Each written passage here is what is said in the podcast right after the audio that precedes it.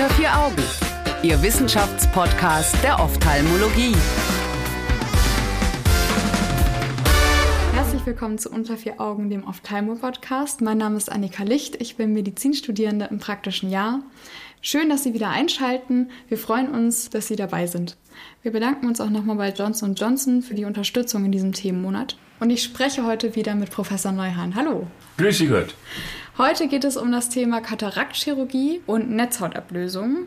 Hierbei haben Ferrara et al. über 4000 Augen verglichen. Herr Professor Neuhan, was genau haben die denn da eigentlich gemacht beim Vergleichen? Also in dieser Studie geht es um den Vergleich zwischen Netzhautablösungen in Fakenaugen, also mhm. bei denen die Linse noch drin ist, und Netzhautablösungen in Augen mit Kunstlinsen, also nach einer Staroperation. Hintergrund davon ist das alte, ich sage jetzt mal Dogma in der Augenheilkunde, mhm. dass die Staroperation das Risiko für eine Netzhautablösung erheblich erhöht. Die Autoren haben in dieser Studie zusätzlich untersucht, nicht nur Phage versus Pseudophage, also mit der natürlichen Linse und mit der künstlichen Linse drin in Augen, sondern auch in solchen Phakenaugen, bei denen schon eine Katarakt besteht. Okay. Die Idee war, rauszukriegen, ob in Augen mit einer Katarakt die Netzhautablösungen andere Charakteristika haben könnte, als in Augen, die eine Netzhautablösung kriegen und keine Katarakt haben, und ob sich da irgendwelche Ähnlichkeiten oder Unterschiede zu den Netzhautablösungen in Augen auftun könnten, die in Augen nach Kunstlinsenimplantation auftreten. Das ist die Idee dieser Studie. Da haben sie immerhin 4231 Augen untersucht. Gute 1200 waren Pseudophag, also mit Kunstlinse drin. Und 3000 Augen waren Phag, also mit der natürlichen Linse drin. Von denen hatten 310 eine Katarakt. Mhm. Und das Ergebnis jetzt haben wir sozusagen eingedampft auf das Wesentliche war, dass die Fakenaugen und die Pseudofakenaugen schon gewisse Unterschiede in Bezug auf bestimmte Charakteristika der Netzhautablösungen hatten, mhm. wobei die Fakenaugen, die auch noch eine Katarakt hatten, wiederum ähnlicher den Pseudofakenaugen Netzhautablösungen waren, als diejenigen Netzhautablösungen in den Augen, wo die natürliche Linse drin war und die noch keine Katarakt hatte. Inwiefern? Die wesentlichen Unterschiede, die die Autoren rausgebracht haben, waren, dass die Pseudophagen Amotiones mehr Risse hatten, Risse mehr unten hatten und die Amotiones waren ausgedehnter Aha. Dazu passt auch, dass öfter die Fovea mit abgelöst war. Mhm. Das ist ja für uns Augenärzte immer das, genau, das die, Entscheidende. Die Netzhautoperateure. Das entscheidende Risiko ist die Fovea schon mit ab. Mhm. Das beeinträchtigt die, die Prognose ja. für die Visuswiederherstellung.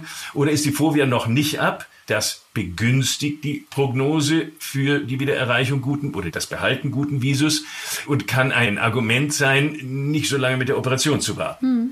Deswegen ist Fovea ab oder Fovea noch anliegend ein wichtiges Kriterium bei den Netzhautablösungen. Und Fovea ab war bei den Pseudophaken häufiger als bei den Phaken. Und der Ort der Risse war bei den Pseudophaken Amotionis häufiger unten und bei den Phaken Amotionis häufiger in den oberen Quadranten. Das ist so der Klassiker temporal oben mm -hmm. Hufeisenriss, nicht? Das ist so der der Urklasse. Aber da läuft es ja eigentlich auch am besten rein, oder nicht? Das kann man nicht nur so sagen, aber weil der Mensch ja ein aufrechtgehender Primat ist, sozusagen, während der Wachzeiten läuft, wenn es da oben reinläuft, läuft es schneller nach unten durch. Mhm. Das heißt, dann ist die Amotio schneller oben und unten, mhm. die Netzhaut abgehoben. Während wenn die Löcher unten sind, dann läuft die Soße sozusagen unten rein und wenn man aufrecht steht, dann bleibt es tendenziell mehr unten und steigt die Amotio nicht so schnell nach oben an. Das ist ja irgendwie verrückt, ja, dass es dann mehr unten war. Wir sehen das vorher auch schon mal. Ich meine, Sie sind ja schon eine Weile als Augenarzt tätig. Ist Ihnen das irgendwie auch mal aufgefallen, dass es bei Pseudophaken dann häufiger da ist? Nein, aber natürlich also ich habe jetzt in meinen knapp 50 Jahren Augenheilkunde schon ziemlich viele Netzhautablösungen gesehen und ich habe ja auch schon ziemlich viele Katarakte operiert und die Leute nachbetreut. Also nein, dass mir das aufgefallen wäre, kann ich nicht sagen. Mhm. Aber da muss ich auch in aller angemessenen Bescheidenheit sagen, dass mir das nicht aufgefallen ist, ist nicht das Maß der Dinge. Deswegen ist es ja gut, wenn Leute solche Studien machen, mhm. dass man sich sagt, schau dir das an, ist mir noch nicht aufgefallen. Und dann geht man, wenn man Zeit hat, nochmal seine eigenen durch und sagt, ja, da muss ich mal drauf achten. Und das ist ja bisher auch die größte Studie. Es hat für die klinische Tätigkeit keine Konsequenz. Aber interessant finde ich das schon. Ja. Aufgefallen? Nein, ist es mir nicht. Aber wie gesagt, wer der Bayer sagt, das hörst nichts. Das war ja auch bisher die größte Studie, die Farke mit Nicht-Farken verglichen hat bei den Emotionen. Mit Deswegen Abstand die größte. Wahrscheinlich auch in dem Rahmen äh, sehr verständlich. Heißt das denn jetzt weiterhin, dass die Katarakt-OP die Amotio-Wahrscheinlichkeit erhöht? Ja, ja, ja das, das wüssten wir alle gern.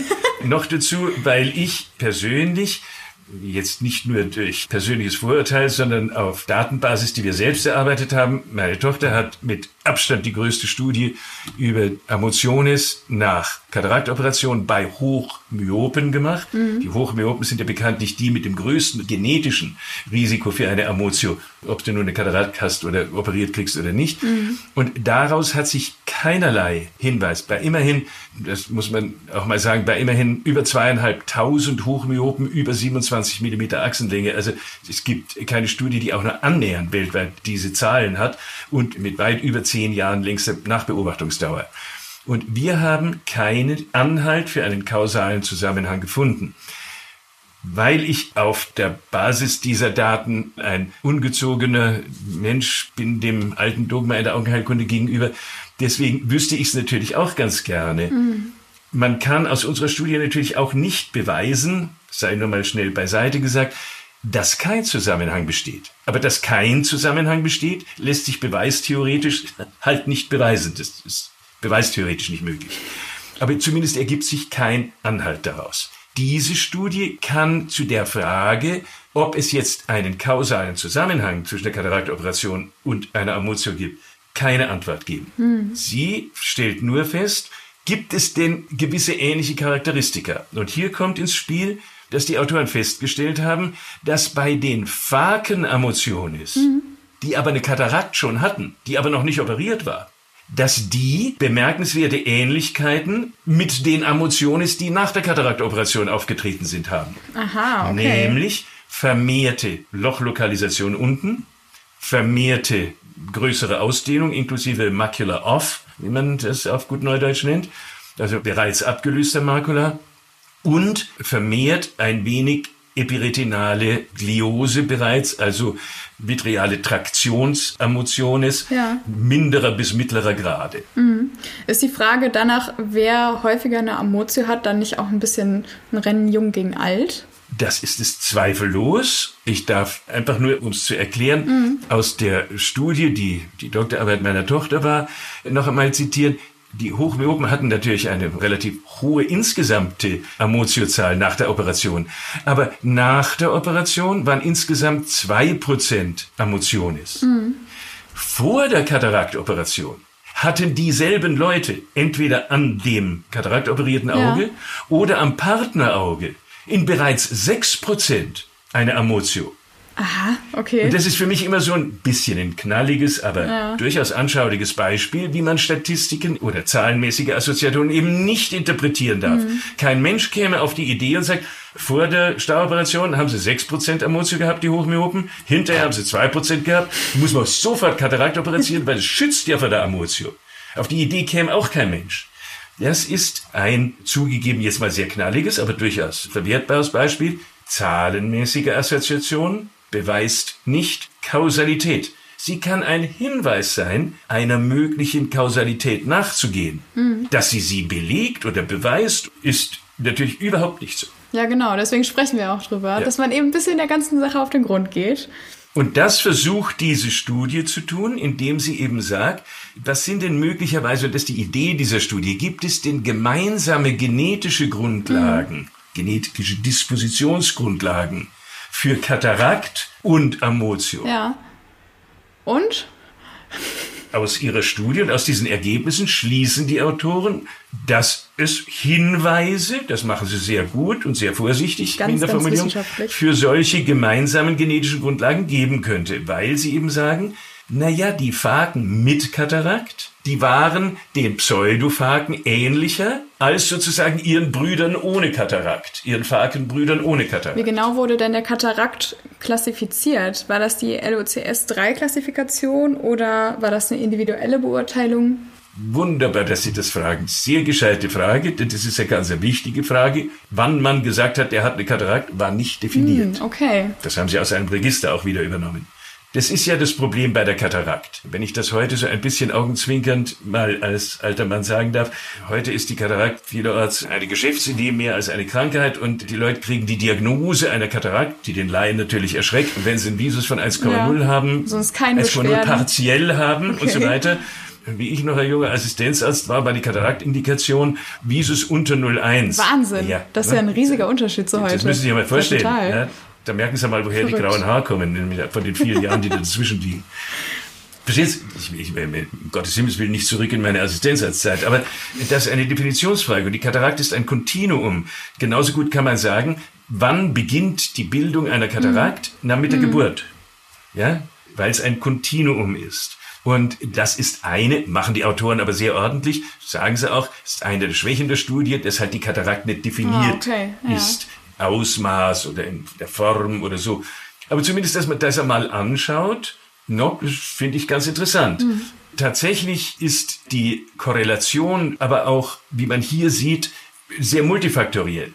Die Emotionis mit Katarakt, die hatten zum Beispiel ähnlich mit den Pseudophagen-Katarakten das durchschnittliche Alter. Ja. Die waren nämlich älter. Naja, klar sind die Leute mit der Katarakt älter als die ohne Katarakt im Mittel. Das zeigt auch die Schwäche all dieser Studien, die riesen Patientenzahlen nehmen, mhm. was toll ist, ja. weil das natürlich statistisch die Aussagen sicherer macht, und die dann mitteln. Eine mittlere Katarakt zwischen einem zwischen 50 und einem, der 90 Jahre alt ist, das interessiert mich nicht. Das hat für den 67-Jährigen, der jetzt was für sich wissen will, überhaupt keine Aussagekraft. Ich würde gerne noch nachfragen, was Sie davon halten, ob man da nicht vielleicht eher Methoden oder Chirurgen vergleicht. Eine, eine, sehr, eine sehr schöne, sehr gescheite, sehr provokante Frage. Man, denn man weiß ja, dass die Reablationrate auch vom Operateur abhängig ist. Also, Sie nehmen mir das Wort aus dem Munde.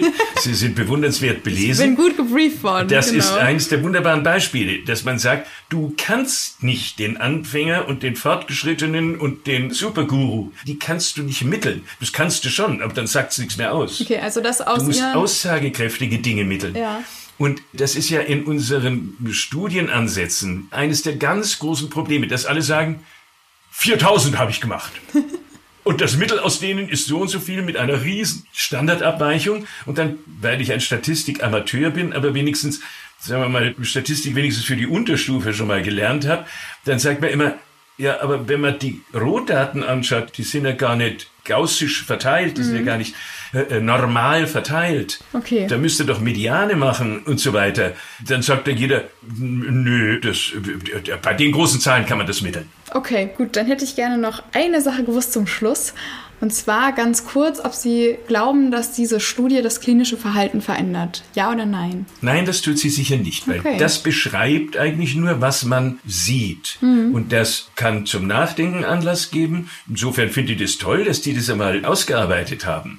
Das, was ich jetzt da statistisch sage, ist keine Kritik an dieser Studie. Ich finde es wichtig, dass man nachdenklich stimmend, dass man sich sagt, passen wir da mal auf, ob das tatsächlich so ist. Es kann Anlass geben, zum Beispiel genetische Gemeinschaften zwischen Kataraktbildung, Kataraktformen und Amotiobildung zu untersuchen.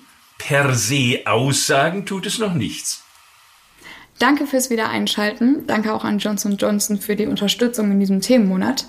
Alle Studien finden Sie wie immer auf unserer Homepage unter vieraugen.org.